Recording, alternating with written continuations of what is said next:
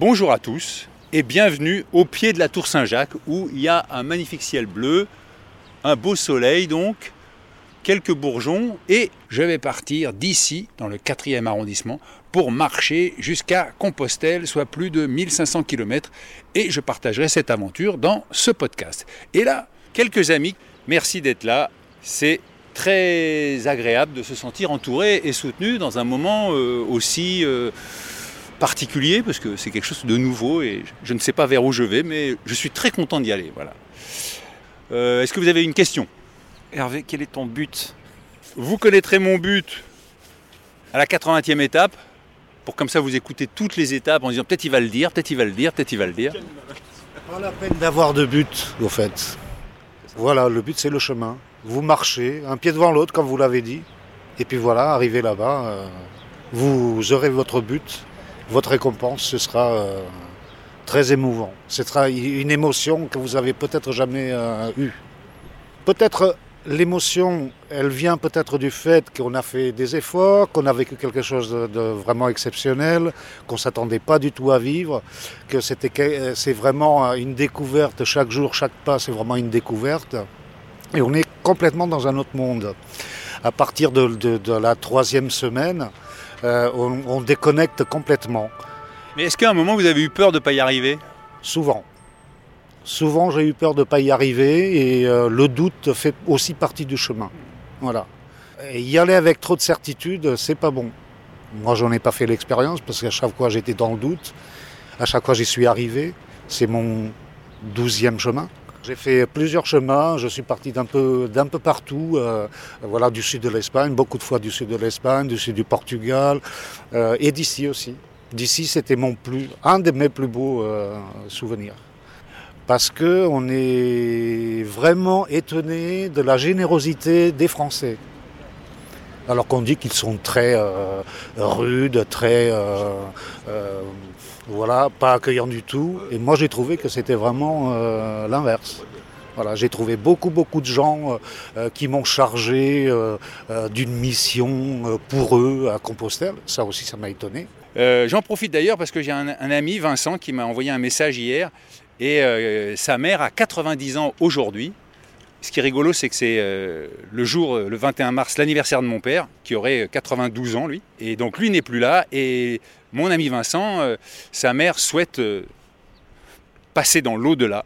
Et euh, voilà. Et elle m'a dit, si tu peux euh, essayer de la- l'aider à, passer ce moment qui a l'air difficile, et ben voilà, je partage ce- cette intention avec vous et, et j'espère que hum, la maman de Vincent euh, pourra vivre ce qu'elle a envie de vivre. Ah voilà Ferdinand Bonjour, bonjour. Voilà. Alors Ferdinand, combien de chemins de Saint-Jacques as-tu fait? Si je- si j'y arrive cette année, je suis pas encore parti, donc euh, c'est pas encore gagné.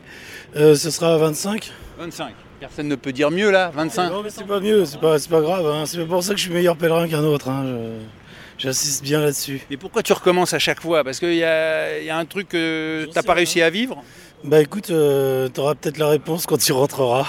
Et quel est ton but, Ferdinand? Être le moins pire possible, hein, mais bon, euh, c'est pas toujours évident. T'as le sentiment de t'améliorer à chaque euh, chemin? Pas spécialement.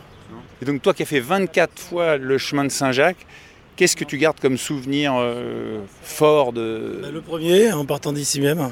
Il faisait plus froid, j'ai eu moins de chance que toi, il faisait, il faisait moins 9. Mais euh, voilà, quoi, quand je suis parti, le premier jour, il faisait moins 9. voilà. Tu étais parti à quelle période? En février. Et ton émotion à toi, ton émotion du moment à toi, Hervé Je sais pas que te dire, c'est une émotion euh, que j'ai pu ressentir quand euh, tu vas faire quelque chose que tu n'as jamais fait, que tu sais pas si tu vas y arriver, mais que tu sens que c'est par là qu'il faut aller. quoi. Combien il pèse ton sac Bon, ça qui pèse 10 kg 500. Si un jour tu, tu te dis à quoi bon, à quoi ça sert, euh, j'avais envie- d'abandonner, Normal. tu peux, c'est normal. Et tu peux prendre la déci- cette décision-là, mais ne la prends jamais le soir. Tu laisses passer la nuit et le lendemain, tu la prends ou tu la prends pas. Mais parce que le soir, c'est parfois désespéré, mais le lendemain matin, tout va mieux. Donc, vraiment un conseil, ne jamais abandonner le soir. Ça, c'est un super conseil. Tu vois, on ne me l'avait encore jamais dit. Attendez, il y a ma voisine de Suresnes qui est là. Je t'ai pas loupé. J'ai écouté ce matin euh, Alix Et ça m'a vraiment donné envie. Du coup, je me suis dit, il faut que je me, faut que je me bouge, faut que je fasse quelque chose.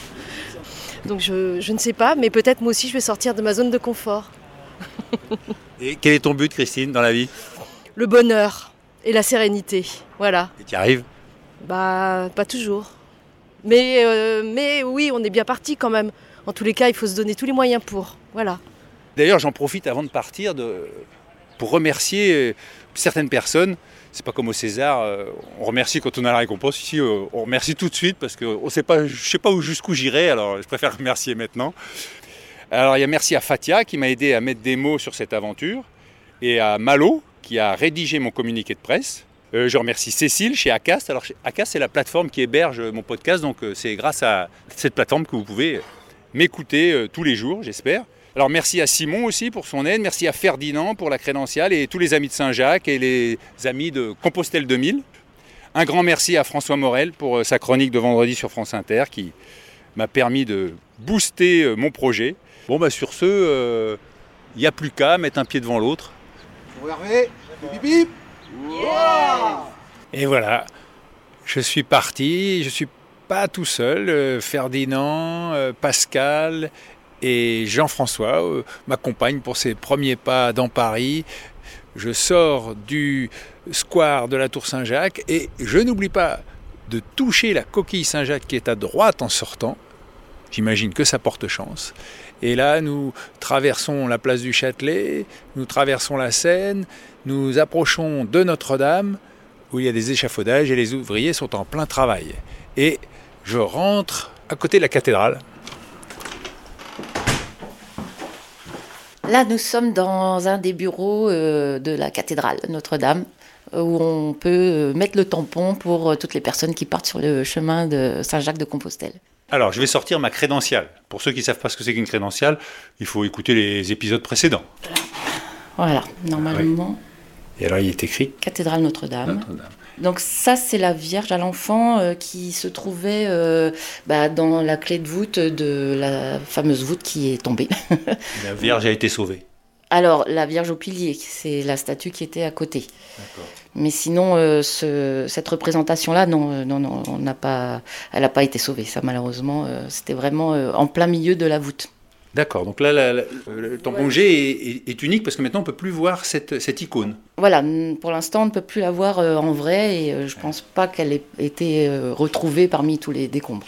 Est-ce que vous avez déjà fait le chemin, le chemin de Saint-Jacques? Non, malheureusement, j'ai pas eu l'occasion de le faire, mais plus je rencontre de pèlerins et plus cela me donne l'envie de le faire. Ça vous titille? Voilà. Quel est votre but? Pour l'instant, c'est euh, de contribuer à la restauration et au renouveau de la cathédrale. C'est ça, c'est mon but. Eh ben Alors, c'est un beau but. Merci.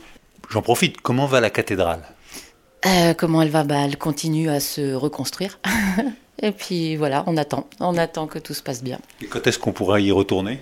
Le président Macron avait dit 2024, donc euh, on attend euh, avec impatience 2024. Euh, Normalement, ça devrait être dans, à ce moment-là. On est dans les temps. Je peux pas vous dire ça. c'est- confidentiel? Non, non, non, même pas. Mais moi, je suis pas dans, dans ce domaine-là, donc je peux D'accord. pas vous dire. bon chemin, hein, parce que je pense que 80 jours, euh, ça va, ça va aller. Vous, avez- je vois que vous êtes déjà bien équipés, et je suivrai vos podcasts avec très beaucoup d'attention. Merci beaucoup.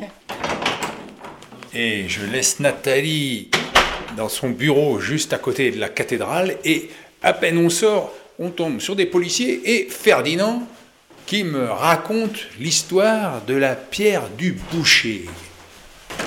La pierre du boucher, c'est dans le parking de la police.